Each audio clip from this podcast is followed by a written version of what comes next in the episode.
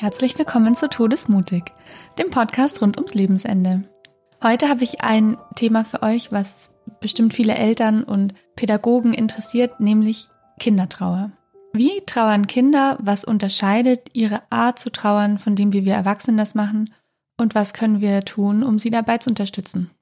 Ich habe eine wunderbare Kollegin im Interview dazu, Kirsti Gräf. Sie arbeitet in Magdeburg bei den Pfeifferschen Stiftungen und leitet dort das Trauerinstitut mit seinen ganzen Angeboten für Trauernde. Und vom Ursprungsberuf ist sie Sozialarbeiterin und hat viel Hospizerfahrung und ist zusätzlich Ethikberaterin. Also eine ganz erfahrene Frau, die ein ganz besonderes Herz hat für Kinder und sie in schwierigen Phasen und Krisen zu begleiten. Viel Spaß also beim Interview mit Kirsti.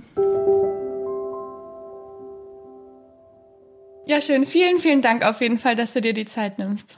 Gerne. das ist ja auch ein wichtiges Thema, ne? Ja, total.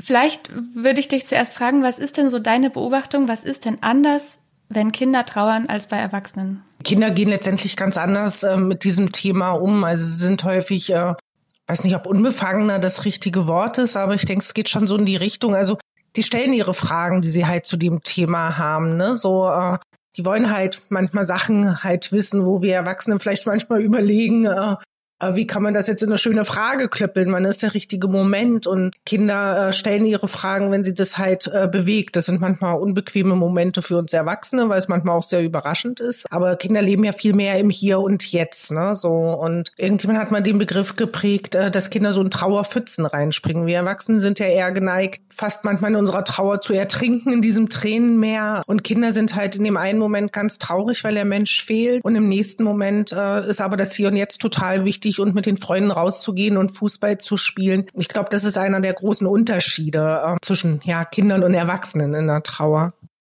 Voll, das ist ein schönes Bild mit dieser Pfütze. Ja. Ich kann mich erinnern, das ist auch manchmal befremdlich so. Mhm. Also deshalb finde ich es gut, dass du das erzählst. Ich habe beim Kinderhospiz gearbeitet und habe mit einem angehörigen Kind Hausaufgaben gemacht. Und dann hat sie total geweint aus dem Nichts. Und so, warum muss meine Schwester sterben? Mhm. Und dann wie du sagst, war ich so, oh, was antworte ich da jetzt? Wie erkläre ich das? Das kann ich ja gar nicht erklären. Dann hat sie aber gar nicht so lange gewartet und hat die Hausaufgaben weitergemacht. Ja. Genau. Aber das ist wirklich so, also es ist ganz normal. Ja, genau. Genau.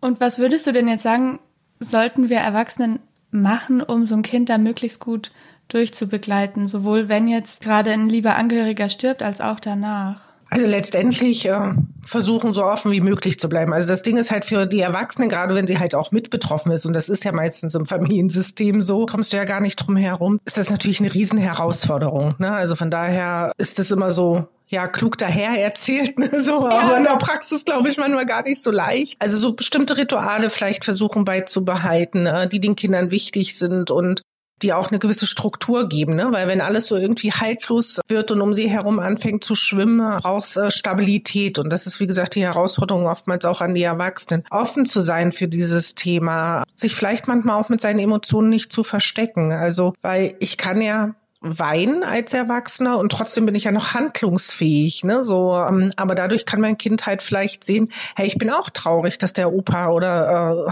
was weiß ich, das Geschwister halt bald sterben wird oder nicht mehr da ist. Da ist halt nur wichtig zu sagen, warum ich das tue, ne? Äh, weil gerade bei den Jüngeren haben die ja manchmal die Assoziation, ähm, das hängt mit ihnen zusammen, weil sie irgendwas verkehrt gemacht haben. Ähm, und also Emotionen zulassen, äh, Freiraum zu geben Rituale zu ermöglichen, Routinen auch zu ermöglichen. Und dazu gehört auch Kita und Schule, ne? weil da ist ja manchmal so dieses, okay, dann geht das Kind jetzt halt ein paar Tage nicht in die Schule, weil es gerade halt alles so schwierig ist. Das mag ja sein, aber manchmal ist Schule halt auch wichtig und schön, weil da geht's mal um was anderes. Und das können manchmal auch trauerfreie Räume sein, ne? wo es ja. eine gewisse Unbeschwertheit äh, auch mit sich bringt. Ja. Ja. Boah, das waren total viele Sachen voll kondensiert.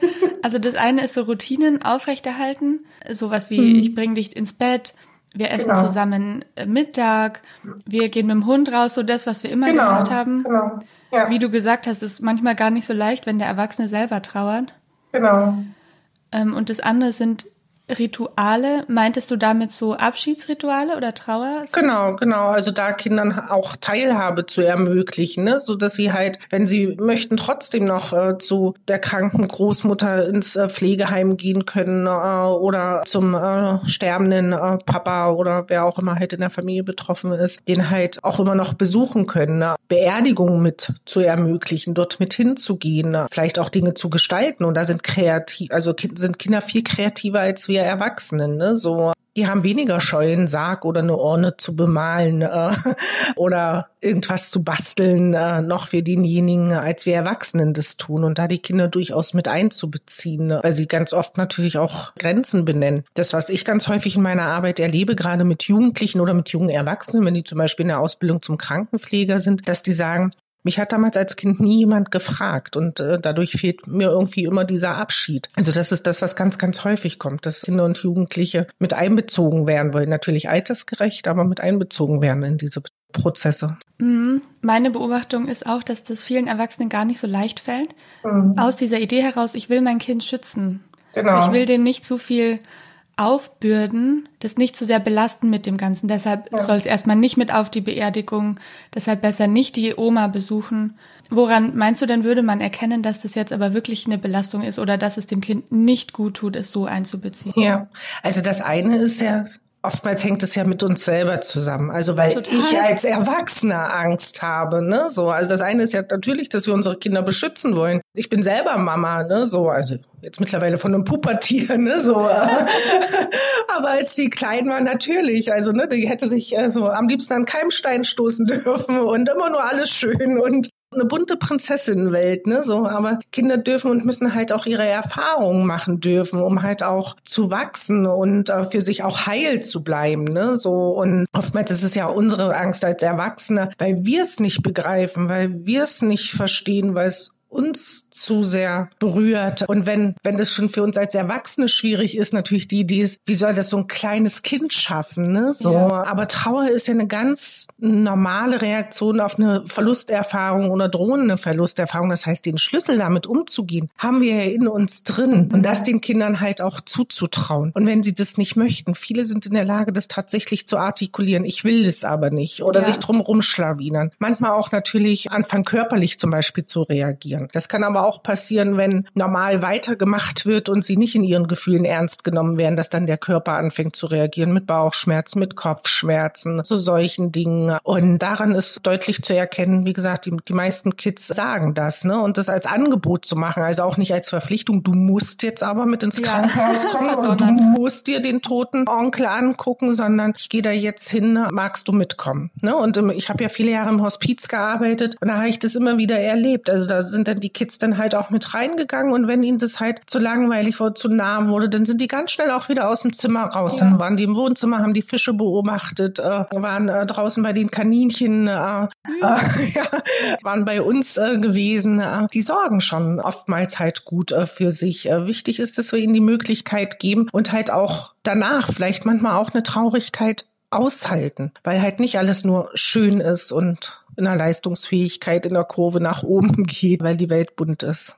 Ja, ich glaube auch, dass es viel damit zusammenhängt, dass wir Erwachsene uns schwer tun, damit die Trauer von dem Kind auch auszuhalten. Ja. Weil uns das so wehtut oder wir uns dann hilflos fühlen.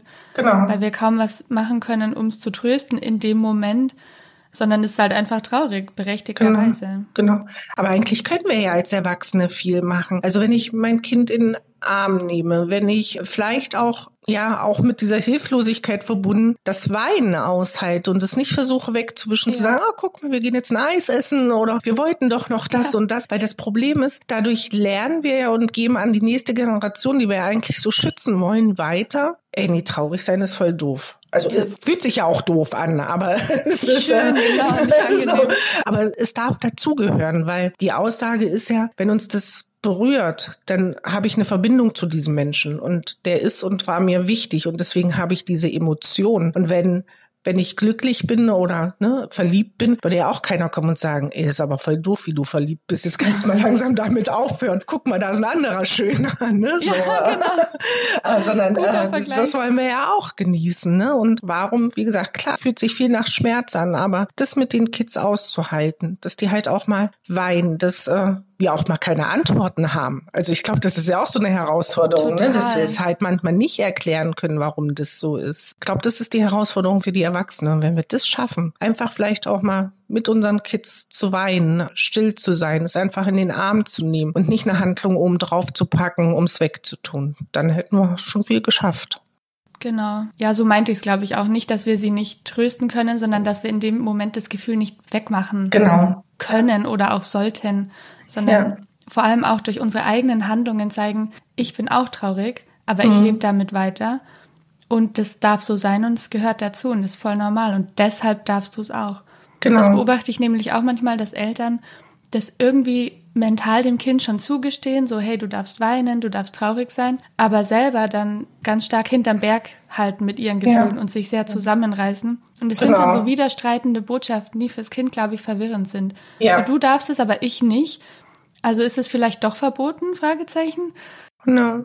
Ja. Da hatte ich einen Papa mal auf der Palliativstation, der wirklich aus guten Intentionen raus stark sein wollte für seine mhm. Tochter und sich ganz stark bemüht hat zu funktionieren und das zu managen und nicht seine Trauer zu zeigen. Seine Mutter lag da bei uns im Sterben. Und das hat das Kind total verwirrt. Genau. Weil er genau. gleichzeitig ihr erzählt hat, ja, du darfst traurig sein, du darfst weinen, aber genau. sie hat es bei ihm nicht gesehen und das war voll komisch für sie. Ja, oder manchmal haben die Kids dann auch das Gefühl oder den Eindruck, äh, sie sind die Einzigen, die traurig sind, dass äh, der andere nicht mehr da ist, weil die Mama ja trotzdem irgendwie also ne, versucht zu lachen. Und das, also das ist alles überhaupt gar nicht als Vorwurf gemeint, ne, sondern wie gesagt, wir wollen ja, dass es den Kindern halt gut geht und zu verstehen, dass es unseren Kindern gut gehen kann, auch langfristig, wenn auch diese Gefühle sein dürfen. Also, ne, und wir einen Umgang damit finden, weil damit stärken wir sie auch für andere Krisen. Ne? So in unserer Kindertrauergruppe, die wir haben, sagen wir immer, wenn wir es schaffen, in der Trauergruppe den Kids den Rucksack so zu packen für ihr Leben mit all dem, was die ja sonst noch im Gepäck haben, ne, so oder noch mit reinkriegen, dass sie schaffen, damit durchs Leben zu gehen, dann ist das doch wunderbar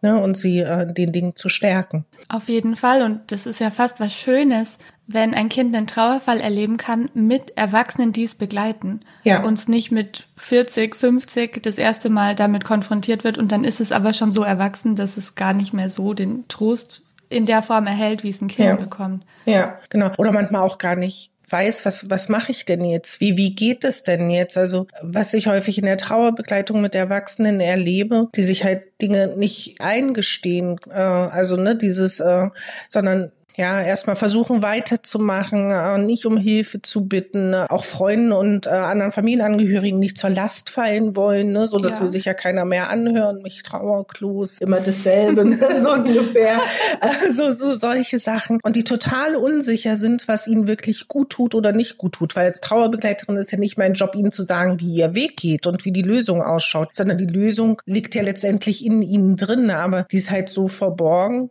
aus den Gründen, die wir halt genannt haben zum Teil, ne? dass sie gar nicht wissen, was mache ich denn jetzt eigentlich, wenn es mir nicht gut tut? Woran merke ich denn, was ich brauche und was ich nicht brauche? Wie kann ich denn für mich wirklich selber sorgen? Ne? Und dass das so in ganz kleinen Schritten geht. Wir sind ja in unserer Erfolgsgesellschaft so verwöhnt, dieses, okay, dann musst du das und das machen und dann müsste es in drei Tagen besser werden. Und dann ne, so. Und das ist ja bei emotionalen Krisen und Verwundungen läuft es ja ganz anders. Und das ist echt herausfordernd herausfordernd für viele. Ne? Und wenn die dann sagen, das ist wirklich mein erster Sterbefall in der Familie. Also ja. meistens kristallisiert sich raus, die haben schon mal irgendwie was erlebt. Aber da sind es dann häufig diese Dinge, da hat aber nie jemand als Kind mit mir drüber gesprochen. Das haben alle irgendwie weitergemacht. Ich weiß gar nicht genau, woran die Oma gestorben ist, aber irgendwie war es danach alles komisch so. Ne? Das meine ich so mit, eigentlich haben wir doch als Kinder und Jugendliche die Chance, das, was wir in uns haben, so zu stärken, dass wir dann als Erwachsene auch in anderen Krisen, ne, also nicht nur bei Trauer, sondern auch in anderen Lebenskrisen, und Trauer kann ja vielfältig sein, hat ja nicht nur immer was mit Tod zu tun, vielleicht so gestärkt sind, dass wir eine Idee haben, was brauche ich und was brauche ich nicht.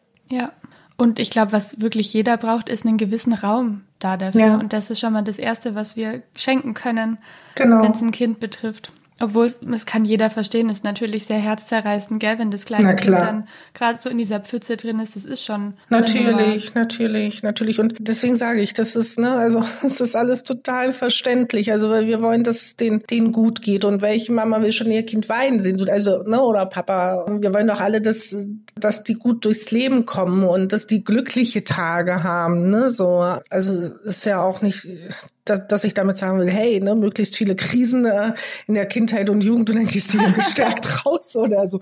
Um Himmels Willen, nein. Aber wenn sowas passiert, dass Kinder die Chance haben, damit auch umgehen zu können. Und wie gesagt, die machen das auch total spielerisch und kreativ. Also umso jünger die halt sind, ne. Und wenn die halt wütend sind, dann schreien die halt auch mal. Ne? Das würde einen Erwachsenen nicht einfallen. Denn die ja. sitzen manchmal bei mir in der Trauerbegleitung und sagen, oh, ich bin total wütend auf die ganzen Sachen. Und dann sage ich, oh, ich bin jetzt auch schwer beeindruckt. Also wenn sie das so sagen. Ne? So. Ich sag, ja, ich könnte es mal richtig rausbrüllen. Da ich gesagt, was hindert sie denn daran? Ja, die Nachbarn im Haus. Ne? So. Also dieses, als Erwachsene trauen wir uns manchmal Dinge nicht oder mal richtig aufzustampfen oder so. Ne? Und da manchmal Dinge zu entwickeln, dass man ja bei lauter Musik im Auto durchaus auch mal rumbrüllen kann. Ähm, oder ich hatte mal einen Mann, der hat gesagt, er hat sich dann immer unter die Eisenbahnbrücke gestellt. Ähm, und wenn ein Zug lang wurde, hat er richtig alles rausgebrüllt, weil es hat ja keiner irgendwie gehört. Der, der uh. Zug war ja laut. Und wenn die dann anfangen, solche Dinge aus sich heraus zu entwickeln, ne, so was Kids oftmals viel leichter fällt, das ist doch wunderbar. Auf jeden Fall. Was bei Kindern sozial einfach viel akzeptierter ist. Genau. Auch genau. sauer zu sein, eben auf den Verstorbenen zum Beispiel. Die genau. scheiß Oma, warum ist sie gestorben? Das genau. gesteht man dem Kind viel eher zu als jetzt einem Erwachsenen. Richtig, genau. Weil man da erwartet, er ist vernünftiger und rationaler und funktioniert besser. Genau, genau. Also eigentlich können wir viel von den Kindern lernen, ne? Nochmal. Total, total. Ja. Gleichzeitig ja. ist es ja auch gut, dass wir uns ein bisschen besser regulieren Natürlich. Können. Ja, natürlich. Aber im Sinne von das Verarbeiten und uns das innerlich erlauben, das auf jeden Fall. Ja, genau. Jetzt hast du vorhin so ein bisschen dieses magische Denken angesprochen, dass manche Kinder mhm. diese Idee haben, die Oma, der Opa ist jetzt gestorben, weil ich meine Hausaufgaben nicht gemacht habe oder weil ich böse war. Mhm. Kannst du dazu noch was erzählen, wie wir damit gut umgehen? Ja, also das ne, hat ja oftmals auch was mit Schuld zu tun. Und was wir, glaube ich, Kindern ganz klar vermitteln können, ist, egal was passiert ist, du bist nicht schuld daran. Und das ist, wo wir auch als Erwachsene durchaus auch achtsam sein können. Das erzählen die Kinder manchmal gar nicht den unmittelbar nahen Zugehörigen. Ne? Ja. So, ah, das wird der, der Kita-Tante erzählt, das wird der Freundin der Mama erzählt äh, oder des Kita-Freundes oder so. Ne? Weil man ja auch die eigene Familie oftmals wollen die ja damit dann auch nicht äh, so richtig belasten. Man merkt es vielleicht dann so ein bisschen im Verhalten, dass irgendwie äh, was, ja, was heißt komisch ist, aber irgendwie anders ist, auffällig ist so. Und da ganz klar zu formulieren, du hast nicht schuld daran, an dem, was passiert ist.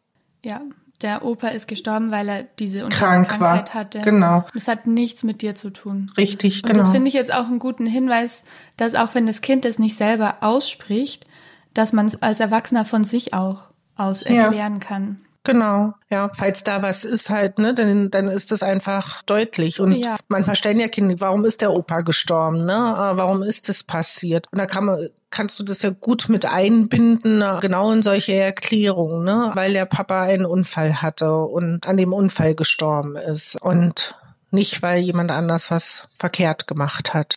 Es kann ja sein, dass das Kind gar nichts davon erwähnt, weil es sich schämt zum Beispiel. Aus genau. dieser Schuld heraus quasi ja, ja. denkt, oh, das darf jetzt keiner erfahren, weil ich Richtig. am Vorabend gedacht habe, der Papa ist aber blöd. Genau. Und dann hat er den Unfall oder so.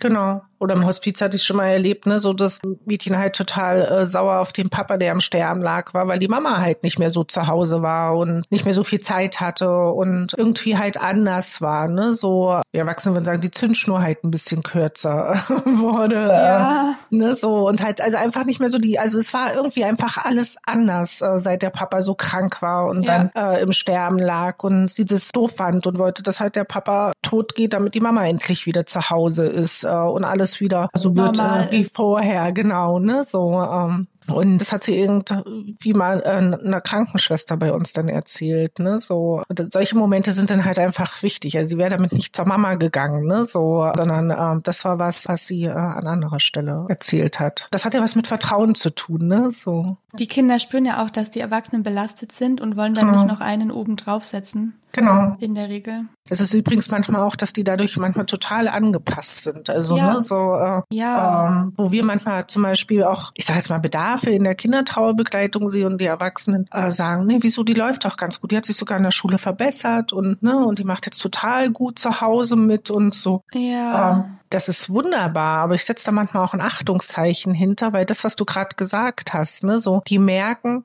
boah, das ist jetzt gerade alles schon äh, stressig genug für alle und ich kann jetzt den anderen nicht noch mehr Kummer machen und da eine hohe Anpassungsgabe haben, ähm, die halt auch äh, manchmal kritisch werden kann. Ne? Oftmals gucken wir ja auf die Kinder, die laut sind oder die auffälliges Verhalten zeigen. Da werden wir oftmals gerufen, ne? äh, wenn dieses, äh, ja, der ist in der Schule äh, leistungsmäßig abgefallen oder ganz viel krank oder hat jemand anders geschlagen oder sowas, ne? Genau, ne? So ähm, und das sind ja oftmals die Momente, wo wir gerufen werden. Die Momente, wo Kinder auf einmal erstaunlich gut funktionieren, da werden wir weniger gerufen. Ja, da sieht keiner erstmal das Problem. Ja, genau. Jetzt sind wir gerade so dabei, über so die verschiedenen Reaktionen zu sprechen, die Kinder zeigen können. Entweder so eine ganz starke Anpassung, keine Probleme machen oder Aggression, Aggressivität, Verschlechterung in der Schule hast du angesprochen.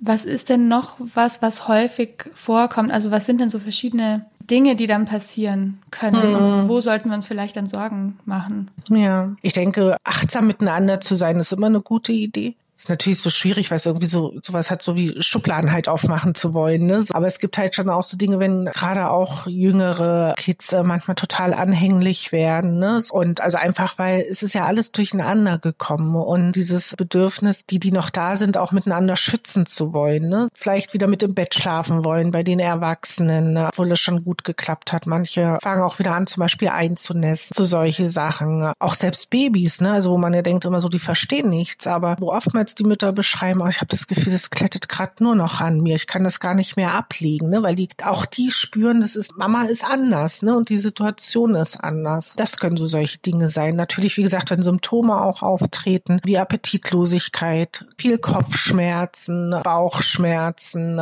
irgendwie so allgemeines Unwohlsein, also wo ja. der Körper auch anfängt zu reagieren auf das, was er seelisch gerade auch erlebt. Auch das können solche Anzeichen sein. Ich glaube, schwieriger wird es tatsächlich auch, wenn die Kids so langsam keine Kids mehr sind, sondern in die Pubertät kommen, ja. da das manchmal so rauszukriegen, was ist jetzt pubertäres Verhalten?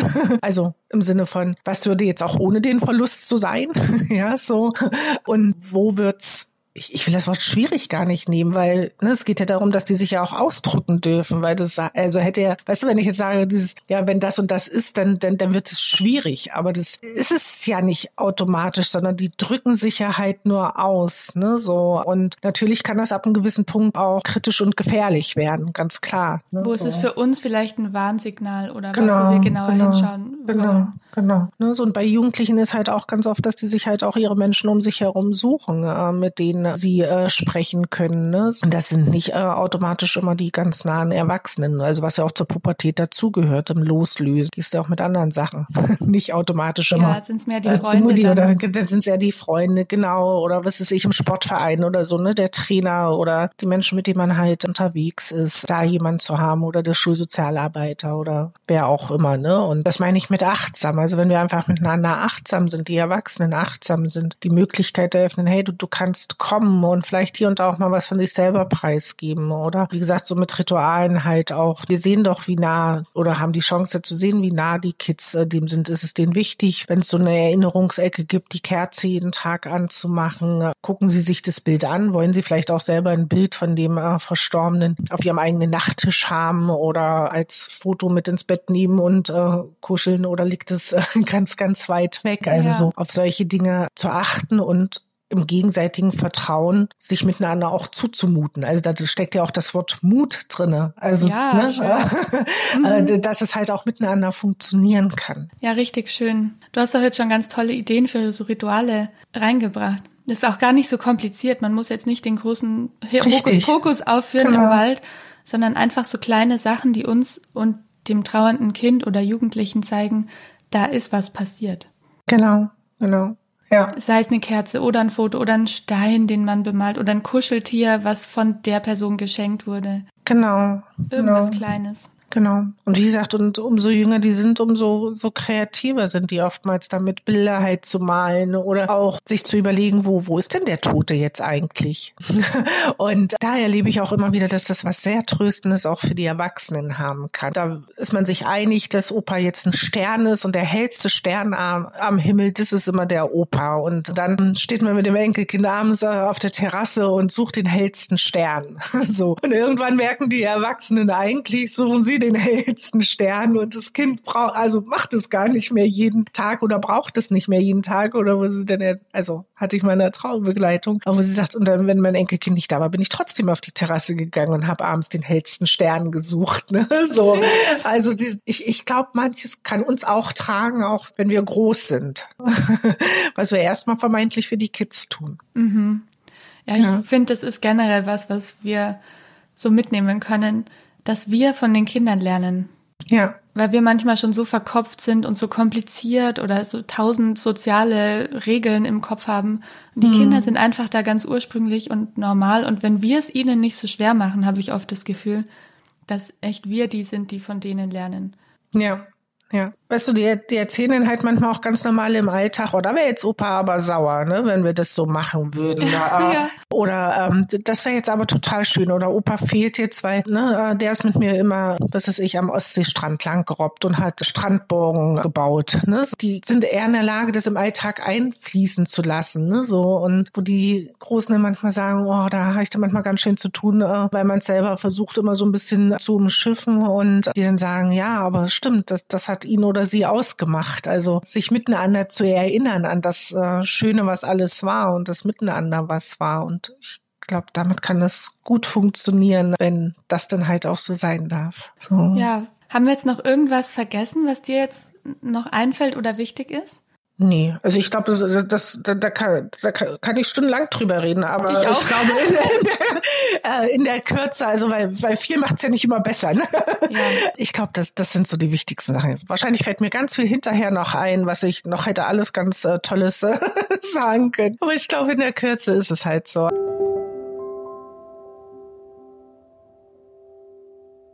Ja, das war mein Interview mit Kirsti Gräf. Ich hoffe, es hat euch gefallen und ihr konntet ein bisschen was mitnehmen für euch. Und in diesem Sinne verabschieden wir uns für heute und bis zum nächsten Mal. Alles Liebe.